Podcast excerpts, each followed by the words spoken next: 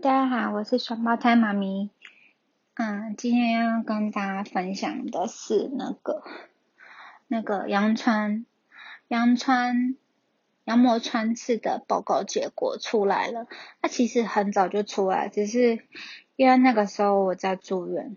对我是什么时候住院？就最后一次住院是嗯十月吧？对，十月底。十月底、十一月初的时候，那时候在住院。那那个时候，先生回家就是帮忙洗衣服，洗衣服拿东西的时候，嗯，就有看到那个挂号信。那在那个之前，就是我住院住院前前几天吧，那个时候。其实他那个报告结果，他是一他会跟你说，你在做羊穿当天，他就会跟你说，他会先简讯通知，两个人夫妻的手机都会传，然后嗯，如果有问题的话，他才会，他如果说你有问题，他会电话通知，然后我没问题的话，就是简讯通知夫妻的手机，那大概在一个礼拜内，他会用挂号的方式。帮你把报告寄出来，这样子，对，所以我在住，我记得我在住院前，也就是做完羊穿大概十几天，不到两个礼拜哦，说十几天而已，十到十四天左右吧，我没有太仔细算，那个时候就已经接到简讯了，哇，那个时候很像，很像放榜诶，你知道，那个时候简讯就噔噔，然后他就说他是柯昌明，呃，诊所啊，然后。啊他说你的名字，然后你的那个暗号是多少？然后你有两个宝宝嘛，他就会有两封简讯进来。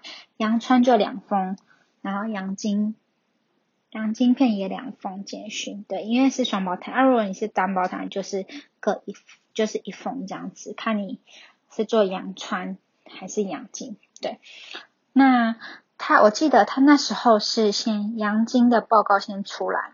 那他发报告的话，两两个包包他是一起发，但是他是分两封简讯，几乎同时吧，同一个时间发过来的。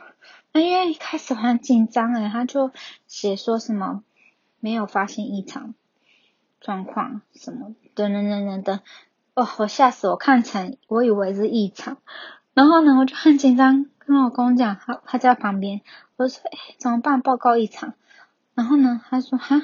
然后我们再一起看一次那个报告，就简讯，结果是正常的，我就太紧张了，要要慢慢看，就是他写的，他写内容很很多啊，然后你当下会说会吓到，但其实他要跟你讲是报告是正常的这样子，对，因为如果是异常，他就他就电话通知你啊，不是吗？对啊，我也在傻，接到简讯就是正常的，OK，好。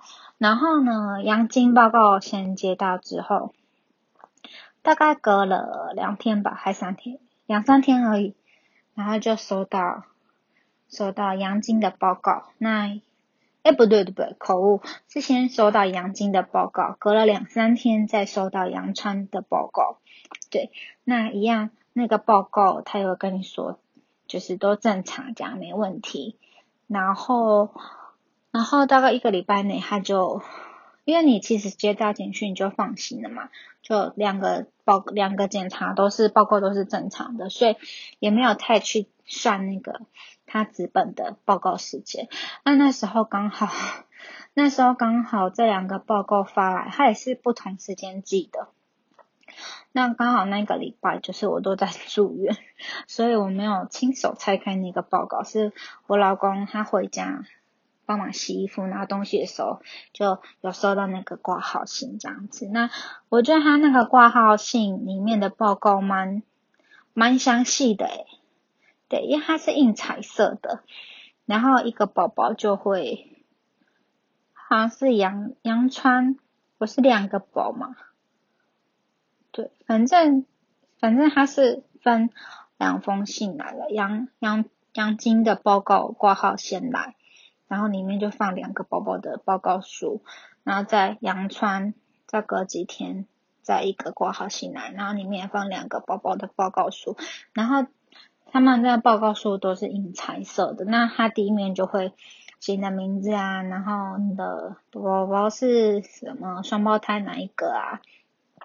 然后他就会说，哎，你的染色体啊，什么性别啊，是什么啊？正常男性啊，二二十一对正常男性，二十一对正常女性的染色体什么的。然后他那个报告大概三四页吧，然后第一面就跟你讲正常什么，然后后面就会有那个染色体，每一对染色体的那个彩色图，我就就是画的很很详细，就是不是画的，它是那个。直接秀给你看，它你的宝宝的染色体这样，大概三四页吧，然后里面就很多小图，很多小图这样子，那你就可以看它的染色体长怎样这样。这样我们也看不懂，但是就就觉得哎正常，然后又看到自己宝宝染色体，哎怎就真的每一个都长得不一样，虽然是双胞胎，对，就蛮可爱的。然后当了收到。那时候我在住院嘛，所以先我老公就拍给我看，这样子就好险，报告是正常的。因为那个时候有之前有跟大家分享，在我第一集的时候，我第一集就是录去柯昌明那边做羊穿嘛。对，那时候有跟大家提到说，我既没有高龄，然后。家里有没有一些遗传疾病什么的？为什么要做羊穿？就是因为双胞胎里面有一个宝宝，他的那个颈部透明带比较厚，二点九公分，就有点比较厚一点，但他又还没有达到那个国建署的补助标准。国建署补助标准是三点零以上，三三三点零对，包含三。包含三公分以上，所以就差了零点零一。对，哎没，但是那时候也想说啊，没关系啊，就是还是要做啊，所以就就是直接付那个没有补助的钱这样子。那如果说有符合的话，就是有符合的话，就是要。就是他会帮你送补助这样子，那嗯，怎么送补助那些要准备哪些资料，在阳川那一那一集我有跟大家详细分享这样子，有兴趣可以去听看看那一集，讲的蛮清楚的，应该算是对，应该应该蛮清楚的吧，对个人经验呢，对，那后来。后来好像也没有后来，反正就确定没问题。我觉得就是孕期，就是中期怀孕中期的一个大石头终于放下来了。对，因为如果是在中期，也是有中期的担心嘛。早期就像我们早期会担心，嗯，流产十二周以前就会有流产、出血各种因素，或者没心跳停止啊，宝宝突然停止心跳或停胎什么的。就会担心这些，就是等稳定之后，十二周以后，嗯，十二周以后就相对来说真的是比较稳定。十二周以后就没有什么这样的状况出出现。那十二周到所以做开始之后就中期嘛，中期也是会有中期的烦恼，就包含要嗯做高层次啊。然后还有做羊膜穿刺，那羊膜穿刺不是每一个人都会做的，就是要看你的状况，还有宝宝的状况，那或者是你自己想要做也可以。那中期最大的关卡就是做羊穿，羊穿做完的话，再来就是做高层次。那我高层次也做完了，嗯，对，上个礼拜吧，对。对上个礼拜做完了，那一直还没有跟大家分享。我这几天会找找时间跟大家分享做高层次的状况给大家，这样子。